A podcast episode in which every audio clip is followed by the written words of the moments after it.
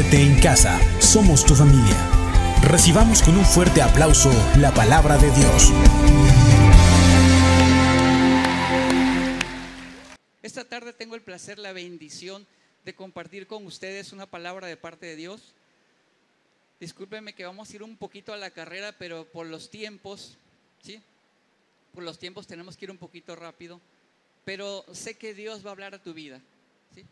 Así que te invito a que ores conmigo, ores conmigo por esta palabra. Dijese el pastor Benjamín, no importa el vaso, ¿verdad?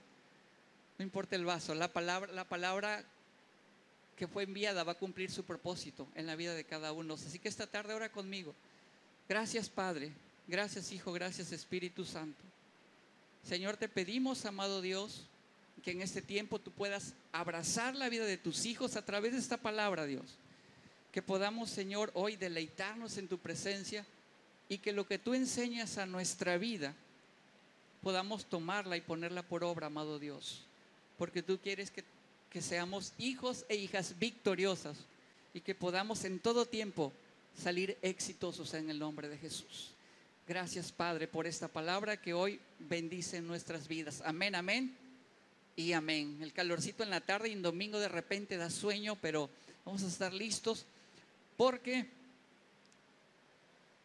porque el Señor está para bendecirnos. Amén. Entonces, el tema de hoy para los que anotan se llama Victoria en el desierto.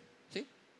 Victoria en el desierto. Imagínense, me estaba pensando ahorita que estábamos aquí colocando las sillas, el calor. Chequé por ahí la temperatura y decía 42 grados. Yo dije, Dios, ¿cuánto le sufrimos con el calor de repente, no? Pero imagínate, estas personas tuvieron que caminar en un desierto. Y estoy hablando del pueblo de Israel. Ahora, estas personas no les quedaba de otra, tuvieron que caminar por allí porque ellos iban hacia una tierra prometida. Pero en esa travesía, en ese caminar, se enfrentaron con algo que iba a ser muy difícil para ellos y es que tenían que librar una batalla. ¿sí? Tenían que librar una batalla. Y entonces, ¿te imaginas? El pueblo de Israel no era un pueblo, no era un ejército, ¿sí? Recordemos que eran esclavos. Su mayoría eran esclavos, no tenían experiencia militar, no tenían experiencia en combate, no tenían experiencia de guerra. Pero ellos tenían que enfrentar una guerra, ¿sí? Entonces, no les quedaba de otra, tenían que pasar por esa guerra, pero vamos a ver cuál es el enemigo que ellos tuvieron que enfrentar, ¿sí? Entonces, Hoy quiero hablarte, fíjate, hoy quiero hablarte de cómo podemos caminar en el desierto y tomar victoria.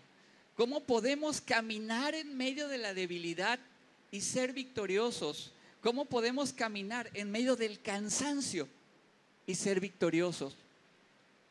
Regularmente eh, lo, que, lo que ha traído, el problema que estamos viviendo ahora, lo que ha traído al mundo entero es cansancio, agotamiento, debilidad, frustración, dolor.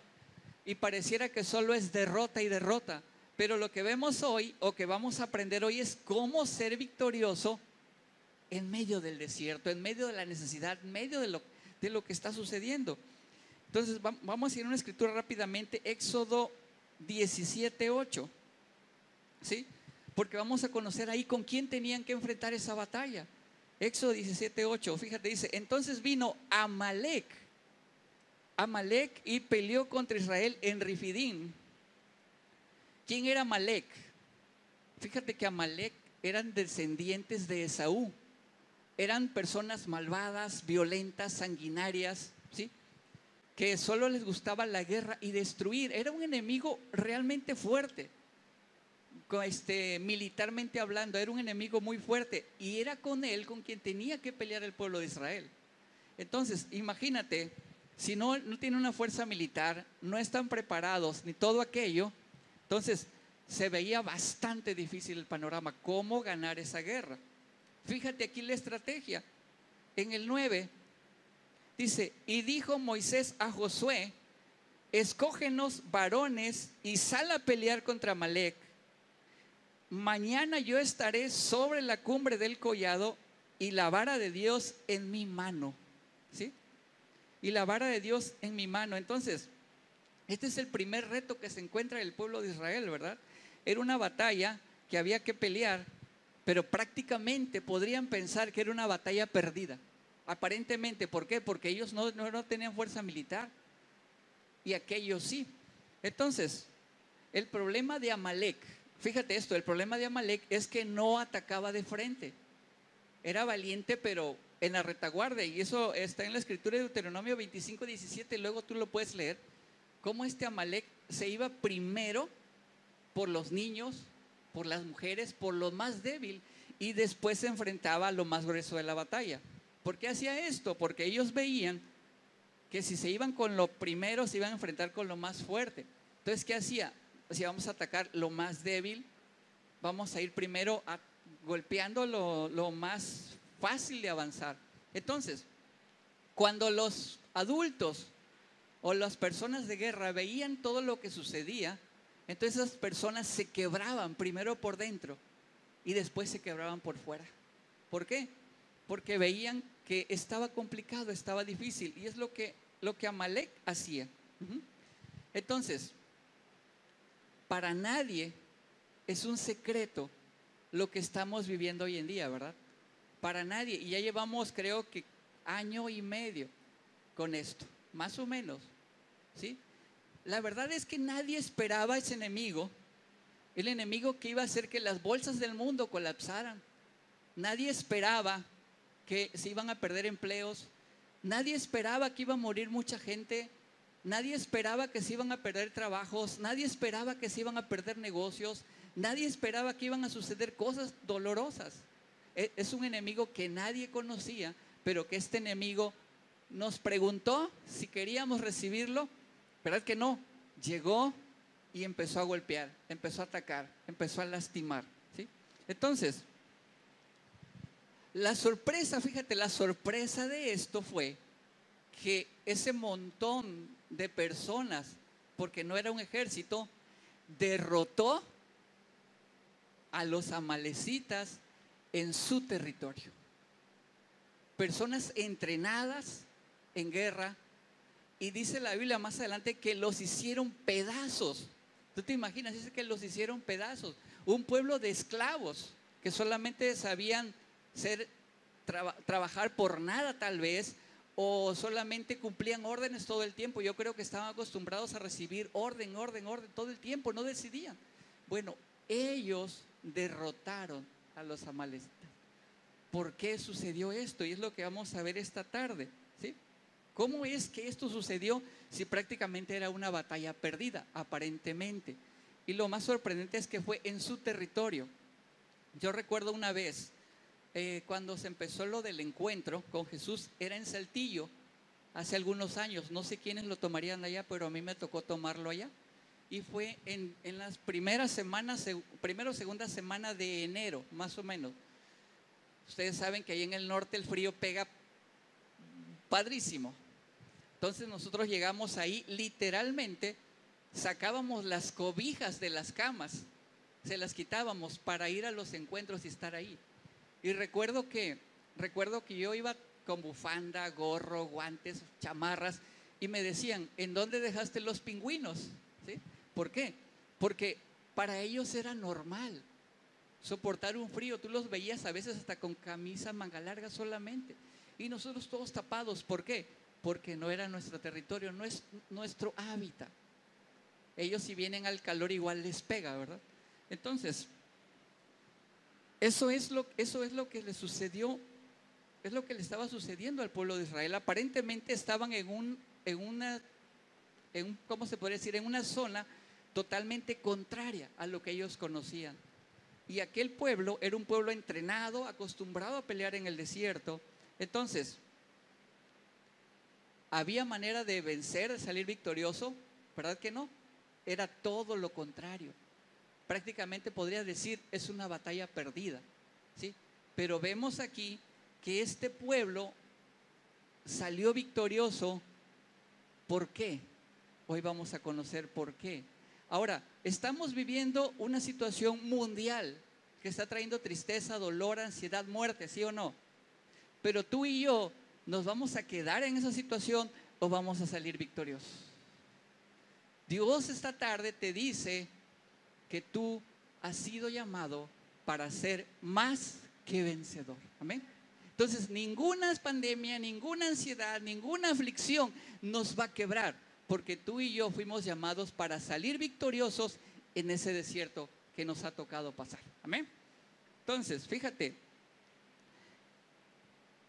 aquí lo complicado es que de repente volteamos a ver hacia atrás, volteamos a ver hacia atrás y solamente vemos un montón de esqueletos, porque se perdieron negocios, trabajos, se perdieron muchas cosas. Decir, Dios, hay tu promesa para allá, pero lo que veo para acá es diferente. ¿Qué está sucediendo? ¿Sí? Entonces, hoy esta tarde yo te quiero dar tres pensamientos que sé que va a ayudar a redireccionar tu vida y llevarlo a una victoria de éxito. Tres pensamientos. Ahí vamos con la primera. Éxodo 17, 10. Fíjate, fíjate lo que dice. E hizo Josué como le dijo Moisés peleando contra Malek y Moisés y Moisés, Aarón y Hur subieron a la cumbre del collado. ¿sí? Moisés, Aarón y Hur subieron a la cumbre del collado. Entonces, el, primer pensamiento que quiero darte esta tarde es, eleva tu perspectiva. Eleva tu perspectiva. Mira, hay ciertos cuadros. No sé si ustedes han visto, han ido alguna vez galería de arte y hay ciertos cuadros que los ves y los ves y no les captas nada. ¿sí? Es más, todos tenemos la palabra de Dios y la creemos que es fiel, ¿sí o no? Pero ah, si la lees así, la ves, pero ¿qué pasa si la pones así? ¿Puedes ver algo? No puedes. ¿Qué necesitas? Muchas veces necesitamos dar dos pasos hacia atrás para ver el cuadro completo, para entender el cuadro completo y para entender los planes de Dios. Fíjate, en el caso de Goliat, caso de Goliat, cuando, cuando lo vieron, ¿qué dijeron muchos? Este Goliat es tan grande, tan grande, que no hay manera de que lo venzamos. Es tan grande que moriremos al filo de su espada. Es tan grande que cualquiera que se le enfrente perderá. Es tan grande que creo que es una batalla perdida. Muchos pensaron eso, pero ¿qué dijo David? La perspectiva de David fue diferente. La perspectiva de David fue de lo alto hacia abajo. ¿Sabes qué dijo David? Goliat es tan grande, tan grande, que no hay manera de que yo falle. No hay manera de que yo le hierre. Y a donde yo le tire, le voy a, pegar y él va a morir. Amén. ¿Cómo pues que puede haber dos tipos de perspectivas? Están las personas que están amedrentadas porque dicen, yo escuché que alguien dijo, ¿sabes qué? Este virus nos va a dar a todos, nadie se va a salvar. Nadie. Y yo dije, pues, en lo que muchas veces crees lo que la gente dice, pero yo prefiero creer lo que la Biblia dice. Porque mi socorro viene de Jehová que hizo los cielos y la tierra. Amén. Mi socorro viene de Jehová que hizo los cielos y la tierra. Aquí el punto está, fíjate, el punto está en que entre más enfrascados estemos en lo que está sucediendo a nuestro alrededor, menos daremos cuenta de lo que Dios quiere hacer a través de tu vida. Menos. ¿Por qué? Porque muchas veces tenemos que dar ese paso hacia atrás. Tenemos que ir hacia atrás. Entonces, ¿qué hizo Moisés? Le dijo, véamele, tú pelea. Y yo voy a ir arriba y no fue a dormir. ¿Sabes qué fue a hacer Moisés arriba? Fue a ver el cuadro completo, a ver la estrategia. Dijo, ¿por dónde le damos? ¿Por dónde le ganamos? ¿Por dónde le pegamos? Y ese pueblo pudo hacer pedazos a los amalecitas. Este pueblo que yo veo aquí, este pueblo y el, y el pueblo que está viéndonos a través de las redes sociales, Yo veo un pueblo que se va a lo alto del collado y que mire el cuadro completo y le cree al Señor y entonces es el pueblo que obtendrá victoria. Amén. Porque no es un pueblo avergonzado, no es un pueblo no es un pueblo que se va a quedar en el camino, porque el propósito que Dios tiene para tu vida y para mi vida lo cumplirá. Amén. ¿Tú puedes creer en esta tarde eso? Dale un aplauso al Señor. Dile gracias. Gracias porque tú elevas mis expectativas, Señor. Tú elevas mis expectativas. Aquí, mira, aquí el problema no es que nos acerquemos tanto al problema, ¿sí? Muchas veces lo único que tenemos que hacer es quedarnos quietos. le Dios, ¿cuál es la estrategia? ¿Hacia dónde le voy? ¿Cómo camino? ¿Cómo decido? ¿Qué hago? Y entonces la perspectiva que tú tengas es la que te dará la victoria. ¿Cómo estaban los que estaban viendo a David tan grande que no podían hacer nada? Su perspectiva estaban viendo ellos de abajo hacia arriba. Se sentían derrotados. Pero ¿qué hizo David? Vio de arriba hacia abajo y salió victorioso, ¿sí o no? ¿Sí o no le voló la cabeza? ¿Sí o no tú y yo le vamos a volar la cabeza al COVID? A las empresas que se han perdido, vamos a recuperarlas. Los negocios que se han perdido, los empleos que se han perdido, ¿sí o no? ¿Por qué? Porque le creemos al Señor. ¿sí? Entonces, muchas veces estamos tan enfocados, fíjate, mirando hacia abajo y se nos olvida que nuestra ayuda viene. ¿Alguien sabe lo que dice el Salmo 121? ¿Sí? ¿Sí lo sabe? Dice, mi socorro viene de Jehová que hizo los cielos y la tierra. ¿Sí? No dice mi socorro viene del gobierno, ni de las personas. Mi socorro viene de Jehová que hizo los cielos y la tierra. Y si tú y yo somos capaces de cambiar de perspectiva y que nuestra perspectiva vaya hacia arriba, tú y yo vamos a lograr los propósitos de Dios en este tiempo en medio de la pandemia, en medio del quebranto, en medio de la tristeza, en medio del dolor, tú y yo vamos a poder salir victoriosos. Amén. Hablaba con una persona hace días, le digo, ¿cómo te sientes? Me dice, como todos. Como todos, ¿cómo? ¿Bien o mal? Pues date cuenta, le digo, pues yo no me doy cuenta de nada, porque para mí, en medio de la aflicción, en medio de la tristeza, Dios me ha bendecido tanto que no sé si realmente, este, no sé si realmente el problema esté. O sea, no me ha tocado vivirlo. Y no es que sea vulnerable, sino que he decidido creerle al Señor al 100%. Esa es la respuesta. He decidido creerle al Señor al 100%. Porque si veo a Goliat grande, me va a vencer. Pero si veo a Goliat chico, vamos a pasar sobre él.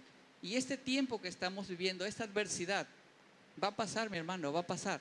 Pero aquí lo importante es que si tu perspectiva es que lo ves como castigo, te va a costar pasarlo.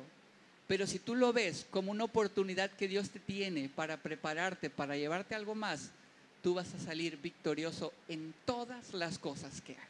Amén. En todas las cosas que hagas. Entonces, Dios siempre está listo para bendecirnos, ¿sí? Y entonces debemos de enfocarnos porque en este tiempo Dios quiere manifestar su gloria en ti. Amén. Dios quiere manifestar su gloria en ti. Entonces, cuando cambiamos nuestra manera de ver el desierto, entonces nuestra mente entenderemos que esta temporada no es un castigo, sino es una preparación que Dios trae a tu vida, a tu corazón, a tu ser, para que podamos entonces comprobar que la voluntad de Dios es buena, agradable y perfecta. Amén. Muchas veces decimos, creemos en Dios, tenemos un Dios vivo, un Dios fuerte. Y en medio de la aflicción, la perspectiva cambió. ¿Qué pasó? ¿Sí? Dice, por ahí dice que tu fe no decaiga. Dios es el mismo ayer, y hoy y para siempre, ¿sí o no? ¿Dios cambia? No cambia. Nosotros cambiamos. Entonces, ¿qué tenemos que hacer? Nuestra perspectiva, elevarla y creerle al Señor. Punto número dos, o consejo dos, ¿sí? Levanta tus manos. Levanta tus manos. Ese es el punto dos. Levanta tus manos. Ese es el punto dos. Levanta tus manos. Fíjate lo que dice en el 10, en el 11, perdón, el mismo Éxodo 17, 11, dice, y sucedía que cuando, cuando alzaba Moisés su mano, Israel prevalecía, mas cuando él bajaba su mano, prevalecía Amalek. ¿sí? Hay una versión que habla, habla de, de la mano, ¿sí? la lengua, la mano. Entonces aquí nos está hablando de las declaraciones. ¿Qué estás declarando? ¿Qué está saliendo de tu boca? ¿Qué es lo que está, qué es lo que estamos declarando todos los días? La persona con la que hablaba me decía, no, es que va a morir mucha gente todavía y se va a enfermar mucha gente todavía. ¿Por qué? Porque su perspectiva está hacia abajo. Entonces, cuando dice, levanta tus manos, ¿sí? ¿Qué es lo que estamos haciendo? Orando, intercediendo, clamando, creyendo, pidiendo, ¿sí? Tú te imaginas cuando tú doblas tus rodillas y levantas tus manos y adoras al, al, Señor, lo que sucede. ¿Sí? La ansiedad se va, la tristeza se va, el dolor se va, la aflicción se va. Mira, cuando viene un diagnóstico malo, necesitas una oración potente. Viene un diagnóstico más malo, entonces hay que hacer una oración más contundente. ¿sí? Y del tamaño de tu desafío, tiene que ser el tamaño de tu oración. Y el tamaño de tu oración determinará el tamaño de tu victoria. El tamaño de tu oración va a determinar el tamaño de tu victoria. El problema es que muchas veces estamos cansados, débiles, agotados y nos cuesta orar. ¿Qué sucedía cuando se cansaba Moisés? El pueblo perdía. Pero cuando levantaban sus manos, el pueblo ganaba. Si tú y yo en este tiempo levantamos nuestras manos y no nos cansamos de orar y empezamos a clamar y a creerle al Señor todos los días y orar más fuerte y él dice que está perdido, que no hay que nada que hacer, hay que orar más fuerte y hay que creerle al Señor y declarar porque en este tiempo levantar tus manos es declarar, Señor, yo declaro sanidad, declaro finanzas sanas, declaro mi negocio próspero, Declaro que mi empleo se mantiene. Declaro que mi familia es sana. Declaro que mis hijos son sanos. Declaro que mi esposo es sano. Declaro que mi casa es sana. Porque si la Biblia dice mi casa y yo serviremos a Jehová, quiere decir que mi casa está bendecida para honrarle. ¿Sí o no? Entonces, punto número dos. No bajes tus manos. Mantén tus manos arriba, orando, intercediendo, creyéndole al Señor. ¿Por qué? Si Moisés bajaba su mano, ¿acaso decían los amalecitas, bajó las manos, no lo ataquen? ¿Sí? Vamos a hacer una tregua. ¿Verdad que no? Ellos atacaban. Y entonces, si tú y yo dejamos de orar, ¿el enemigo se calma y nos deja de atacar? No, te ataca más fuerte y dice, vamos a aprovechar el momento. Vamos a aprovechar el tiempo y empieza a atacar más fuerte. Pero tú y yo somos un pueblo guerrero que se para en la brecha y le crea al Señor. Y en medio del desierto, tu victoria, mi victoria está garantizada. Amén. En medio del desierto, tu victoria y mi victoria estará garantizada. Dios no cambia, solo tenemos que creerle al Señor. Entonces, a mayores conflictos, mayor oración. Y a mayor oración, mayor victoria. ¿Sí? El pueblo que no ora retrocede. El pueblo que no ora tendrá fracasos. El pueblo que no ora siempre tendrá pérdidas. Pero el pueblo que ora, el pueblo que le cree al Señor, su victoria está segura. Amén. Tú y yo somos ese pueblo que le cree al Señor. El tiempo se está cortando. Último punto. Pelea por tu tribu. Tercer, tercer consejo, pelea por tu tribu. Éxodo 17, 12. Y estamos terminando. No sé si el grupo de alabanza pueda pasar. Fíjate lo que dice Éxodo 17, 12. Dice, y las manos de Moisés se cansaban por lo que tomaron una piedra y la pusieron debajo de él y se sentó sobre ella. Y Aarón y Hur sostenían sus manos, él a uno del lado del otro, y así hubo en sus manos firmeza hasta que se puso el sol. Mi hermano, mi hermana, necesitamos pelear por nuestro equipo, por nuestra tribu. ¿Sabes cuál es tu mejor equipo por el que debes pelear, por el que debes luchar? Es tu familia. Es tu familia. Es tu esposo, tu esposa, tus hijos. Mira, de nada sirve que digamos, vamos a conquistar al mundo para Cristo si tu familia está deshecha. De nada sirve que, bueno, ah, me cortaron. Bueno, bueno, ahí está. De nada sirve que yo esté en los tres servicios los domingos o cuatro horas y mi familia se pierda. Tu equipo, el más importante por el que tú tienes que luchar, es tu familia, es tu matrimonio, son tus hijos. Es cierto que es válido que de repente nos vamos a cansar, no queremos orar, no queremos ir a la iglesia o más bien no queremos venir a la iglesia. Déjame decirte que el diablo nos dio el pretexto perfecto, se llama COVID. ¿Sí? Perfecto. ¿Por qué? Porque puedes ver por internet el servicio. No necesitas prender tu cámara. Perdón, no, no te ven, ¿verdad? Te sientas en tu sillón, desayunas y lo ves. Por Zoom si quieres, no prendes tu cámara. Puedes andar con los pelos todo así, nomás que te vean ahí. Porque de repente nos gusta lo cómodo. ¿Sí? El problema es que si nos quedamos cómodos, Amalek no se va a detener. Amalek va a seguir avanzando. Por eso en este tiempo, tú y yo no podemos caer en el engaño, en la mentira, de que el enemigo es más fuerte que nosotros. ¿Sí? tú y yo tenemos que estar convencidos de que Él pelea por nosotros. Amén. Así que esta tarde vamos a hacer algo padre, algo poderoso. Voy a invitarte a que te pongas sobre tus pies. Vamos a ponernos sobre tus pies.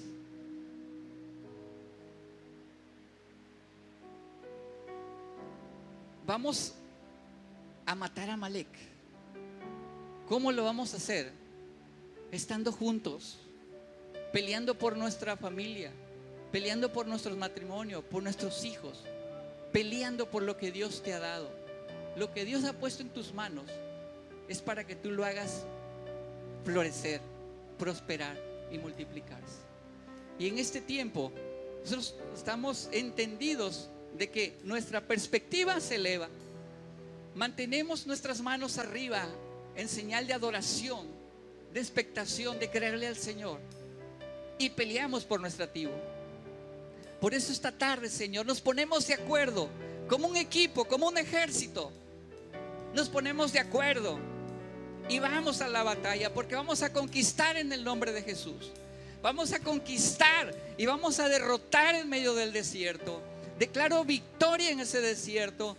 Declaro, Señor, que tu pueblo pasa victorioso y que lo que en el camino se perdió, tú lo restaurarás, Señor, porque nuestra próxima parada es la tierra prometida. Nuestra próxima parada es la tierra prometida.